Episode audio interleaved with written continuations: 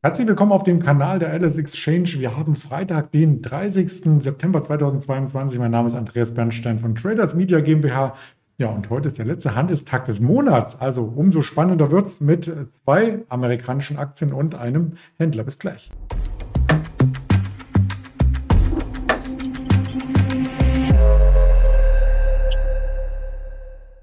Ich habe schon angedeutet, heute mit dem Händlerinterview von der Alice Exchange doch bevor ich Ihnen dazu hole, die lieben Schara, noch der Risikohinweis, all das, was wir sagen, ist nach bestem Wissen und Gewissen erarbeitet, keine Handelsempfehlung, keine Anlageberatung. Dann nehme ich ihn gleich mal hinzu. Hallo Schara.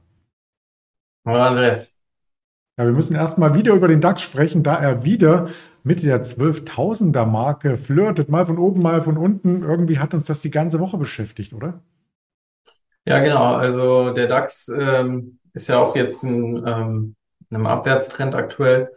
Und ja, wie du schon sagtest, die 12.000er Marke ist natürlich sehr interessant. Äh, springt halt immer wieder äh, drunter und drüber. Und ähm, genau, wir haben jetzt auch gesehen, dass jetzt die 12.000er Punkte, also diese 12.000er Marke ist ja auch wirklich da, wo die Corona-Rally quasi ihren, äh, ihre Unterstützung gefunden hat, bevor es dann wirklich ausgebrochen ist nach oben. Und äh, deswegen ist es eigentlich eine ganz wichtige und spannende Marke. Ja, ist nicht nur psychologisch äh, bedingt, dass wir um diese Marke kreisen, sondern auch von unterschiedlichen Wirtschaftsdaten wird das Ganze angeheizt. Die sind mal positiv, mal negativ. Heute die zum Beispiel die Arbeitslosenquote, da konnte man äh, durchaus sagen, dass die positiv, also über den Erwartungen lagen. Und man hat ja auch Verbraucherpreise, ja, die waren auch positiv, aber das ist ja eher was Negatives. Die haben an die 10%-Marke angeknüpft. Also das ist so fast schon ein Horrorszenario. Ja, genau. Man sieht das auch jetzt, äh, egal welche, welche Nachrichtensender man reinguckt. Das Thema ist immer wieder Inflation.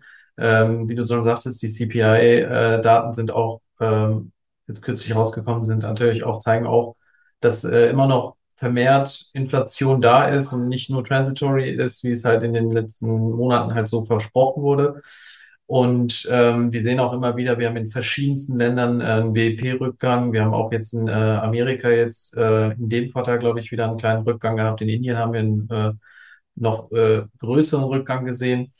Wenn wir uns die ganzen Unternehmen auch mal angucken, ist, man, man sieht, man liest immer wieder, dass äh, die Einstellung von neuen Mitarbeitern ein bisschen zurückgefahren wird. Man äh, sieht das jetzt bei Meta, wurde das heute Morgen auch nochmal äh, angekündigt, dass man da versucht, äh, nicht neu einzustellen, versucht ähm, zu, priorisieren. Das wurde jetzt zum Beispiel bei Alphabet auch groß geschrieben, dass man jetzt Dinge priorisiert, versucht, äh, ja, einen Fokus zu finden und, ähm, ja, sag mal, Ressourcen und Gelder nicht unnötig zu verschwenden. Ähm, heute Morgen kam auch die Nachricht, dass Softbank jetzt äh, sogar Leute, ähm, auch keine neuen Leute einstellen will und äh, Kosten sparen will. Das haben wir bei FedEx gesehen, das haben wir bei Walmart gesehen. Also die Unternehmen rüsten sich schon hier so von Re Rezension und das ist ja auch immer wieder Thema jetzt. Äh, die Rezensionachse ist ja groß geschrieben. Das ist ja das, was quasi aktuell den Markt so ein bisschen prägt. Und ähm, ja, wir sehen das auch am VIX, der ist äh, jetzt schon seit ein paar Tagen über der 30er-Marke. Also es ist schon äh, ein bisschen äh, Angst im, im Markt drinne und ähm, das zeigt sich halt auch in den Chartbildern. Ja, da wollen wir gleich mal die US-Charts hier äh, durchgehen. Fangen wir mal mit dem Dow Jones an. Der ist nämlich auf einem neuen Jahrestief gewesen in den letzten Tagen. Ja, genau. Also nicht nur der Dow Jones, ne, der S&P und der Nasdaq ja auch. Äh, der Nasdaq ist jetzt auch so um die 11.000 Punkte, 11.160 Punkte meine ich heute Morgen noch. Ähm, der S&P um die 3.600 Punkte sind wieder ein neues Jahrestief gestern äh, erreicht worden. Und ähm, ja, die, den Tech-Bereich, also den Nasdaq 100, trifft es natürlich nochmal äh, stärker jetzt. Ähm, und ähm, wir sehen das auch in den großen Tech-Werten, Alphabet, Microsoft haben alle ein neues 52-Wochen-Tief erreicht. Und ähm, genau, also sieht nicht sehr gut aus für die Tech-Werte. Das zieht die Werte runter, obwohl ja eigentlich der äh, US-Dollar sehr, sehr stark ist. Da könnte man ja meinen, ähm, das hilft so ein bisschen, aber ähm, weit gefehlt. Es reicht hier beim Euro-US-Dollar nur für eine kleine technische Gegenbewegung.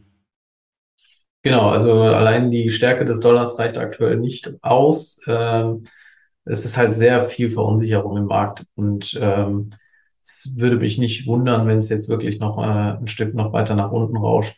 ähm, weil es fehlen einfach die Katalysten, also die das Katalysator, Katalysatoren und äh, die Impulse, dass man äh, hier eine Bewegung äh, nach oben sehen könnte. Genau. Und darauf warten vielleicht auch einige Anleger im Erdölmarkt, also WTI für uns Verbraucher vielleicht ja ganz charmant, dass auch der Preis ein bisschen ähm, zurückkommt. Das wollten wir vielleicht noch als Randnotiz hier mitbringen, bevor wir auf Einzelunternehmen zu sprechen kommen. Du hast schon gesagt, die Technologiewerte, die haben es im Moment schwer. Und das hat auch gestern Micron Technology mit den Quartalszahlen gezeigt. Genau, Micron Technology hat gestern äh, nachbörslich nochmal Zahlen gebracht und ähm, ja, man muss sagen, dafür, also die Zahl, also der Wert hält sich einigermaßen noch gut. Der ist jetzt, glaube ich, immer noch an der 50-Euro-Marke.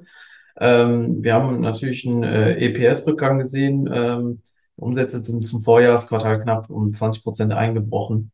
Und es wird auch keine Gewinne jetzt fürs, äh, für das erste Quartal in 2023 äh, vorhergesagt. Also ähm, wir sehen hier, dass durch die erhöhten Operating Expenses halt wirklich ähm, das Unternehmen daran leidet, halt wirklich Gewinne zu machen.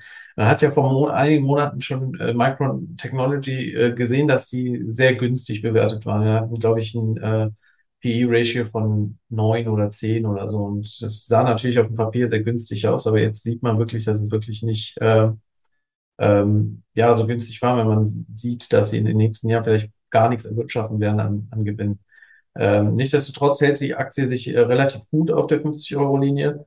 Und ähm, es ist jetzt hier nochmal so ein Impuls, auch zu gucken, okay, wie ist die Chipindustrie oder die, der Speicherindustrie, ähm, ist da überhaupt noch Nachfrage? Ähm, und äh, wie entwickelt sich das weiter? Und das ist äh, natürlich sehr schwer abzuschätzen. Der Gesamtumsatz soll ja auch in diesem Jahr ein bisschen höher sein als vom letzten Jahr. Vielleicht ist das eine Erklärung, warum der Kurs dann auch nachbörslich nach oben ging. Das kann man beim nächsten Kandidaten, der gestern Quartalszahlen gemeldet hat, leider nicht sagen. Da aus meiner Sicht waren die Erwartungen auch übertroffen, aber die Nachbörse, die Anlegermeinung geht da in die andere Richtung.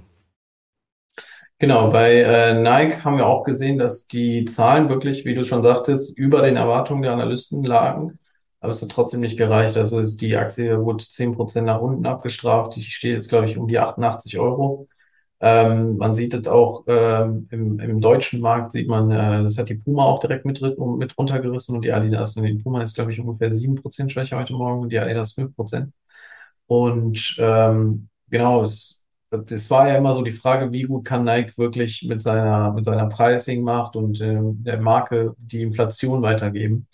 Und ähm, wir sehen trotzdem, dass die, die Kosten sind einfach so hoch, gerade die Logistikkosten sind so hoch, dass ähm, Nike das nicht einfach so an den Kunden weitergeben kann. Und ähm, hinzu kommt jetzt auch noch der Umsatzeinbruch äh, in China. Ich glaube, es ist um die 16, 17 Prozent zurückgegangen. Das ist ja eigentlich der Markt, der wirklich für das Wachstum von Nike sorgen sollte, für alle äh, Sportartikelhersteller eigentlich, äh, sowohl Adidas und Puma. Und ähm, ja, nichtsdestotrotz haben wir gesehen, Gewinnrückgang von 20 Prozent ungefähr. Und also, obwohl sie wirklich einen Umsatz, Umsatzplus von 10 Prozent hatten, hat es nicht wirklich gereicht, um die Gewinnmarge zu halten. Und muss ja schon sagen, Nike hat ja hier schon echt eine höhere Marge als beispielsweise Adidas. Und ähm, genau, also das ist, ähm, das äh, sieht nicht so gut aus aktuell. Ja, bei Nike ist aktuell noch die Gewinnmarge bei 44 Prozent. Da denkt man vielleicht, wow, ist ja ganz hoch, aber wenn man weiß, dass die vorher noch ein Vielfaches höher war, 220 Punkte höher, Basispunkte, dann ähm, ja, sieht man, wie auch die Umsatzrückgänge mit dem ähm, Schwund an Gewinn einhergehen. Und wenn sich das weiter in der Spirale dreht, ja, dann sind vielleicht auch die Kurse noch äh, etwas äh, zu teuer. Also man wird sehen, wie der Markt darauf reagiert. Erstmal dürfte es ja den Gap geben nach der aktuellen ähm, Nachbörse und manche Aktien fangen sich auch nach so einem Gap. Mal schauen, was am Nachmittag noch passiert. Es gibt durchaus ja auch noch Daten. Wir haben heute Nachmittag noch 14.30 Uhr mit dem PCR Kerndeflator, also die Kernausgaben für den persönlichen Konsum, den USA eine ganz wichtige Zahl und auch die persönlichen Einkommen, die gemeldet werden, sowie natürlich dann auch noch der Uni Michigan Verbrauchervertrauensindex gegen 16 Uhr und Chicago Einkaufsmanager Index 1545 und ein paar Reden aus dem Notenbankumfeld. Also kommt noch einiges auf uns zu heute und da sind wir natürlich froh, dass wir es über die sozialen Kanäle an Sie weitertragen können. In diesem Sinne ganz lieben Dank schon einmal für deine ähm, Informationen und dann wünsche ich dir ein schönes, verlängertes Wochenende. Ich danke dir, wünsche ich dir auch, Andreas. Bis danke, zum nächsten Mal.